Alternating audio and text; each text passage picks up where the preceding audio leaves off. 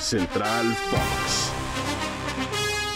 Con el gusto de saludarlos, les damos la bienvenida a esta edición de Spotify Central Fox, Ricardo García y Pamela Gasca, para hablar de lo que nos ha dejado la jornada número 10.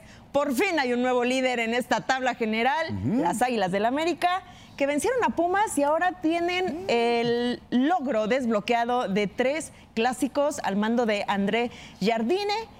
Y también una de las sorpresas en esta jornada fue, oye, Cruz Azul venció al Atlético de San Luis, que estaba como líder. ¿Cómo estás, Ricardo García? Muy bien, contentísimo. ¿Sabes por qué, Pamela? Porque ¿Por aparte qué? es un nuevo mes del año. Es, Es el mes favorito de los aficionados deportivos. Octubre se juntan todas estas grandes ligas a nivel mundial. Es el mes más cargado de actividad deportiva. Pero vamos a enfocarnos en el fútbol mexicano y en lo que sucedió en esta décima fecha del calendario. Hablabas tú hace un momento de esa victoria 2 por 1 de visita que consigue la máquina cementera y de el 1 por 0 que lleva a las Águilas del América a cosechar 21 puntos, super líderes de la tabla general, un punto por encima de Tigres, dos por encima de Atlético San Luis.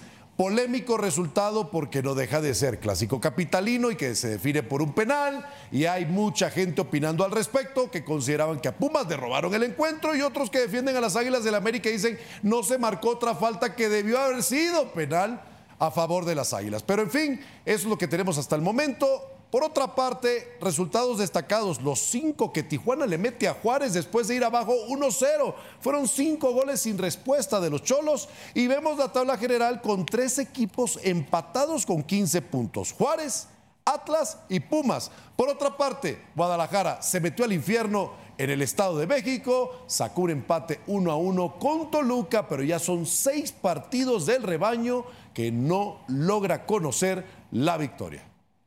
Y como bien lo mencionas, la tabla se empieza a cerrar, a definir un poquito más ya en esta jornada. Los equipos ya son más conscientes, ya tienen un poco más de presión e incluso hay algunos, si nos vamos hasta el fondo de la tabla, Necaxa, Cruz Azul y Puebla, que empiezan a hacer cuentas matemáticas para ver si les va a alcanzar o Uf. no con el resto de jornadas, si están esperando ya un milagro que los demás no ganen y que ellos empiecen a ganar, para entonces tratar de colarse a este fabuloso play-in de la Liga MX.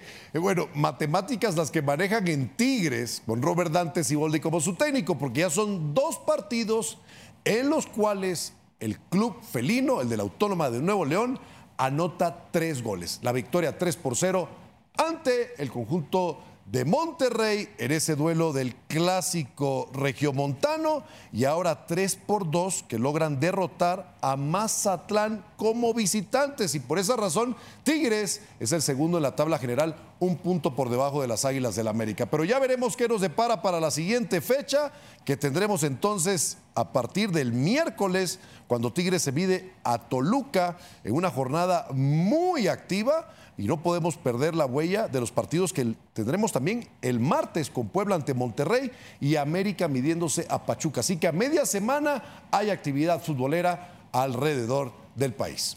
Y algo que tienen que considerar precisamente los técnicos y el cuerpo técnico es esa, esa fatiga de la que en algún momento ya eso habíamos lo- platicado en esta edición. Eres ¿A qué jugadores, esa materia. a qué jugadores le das descanso? ¿A qué Así es. jugadores metes a esta jornada que está a mitad de semana y que no deja de ser una de por sí ya en el alto rendimiento, una alta exigencia para quienes son titulares en cada uno de los encuentros? Bueno, con eso cerramos con broche de oro y las recomendaciones de mi nutrióloga de cabecera, Pamela Gasca. Nos despedimos así, soy Ricardo García Ochoa. Cuídense mucho, pásenla bien y hasta la próxima.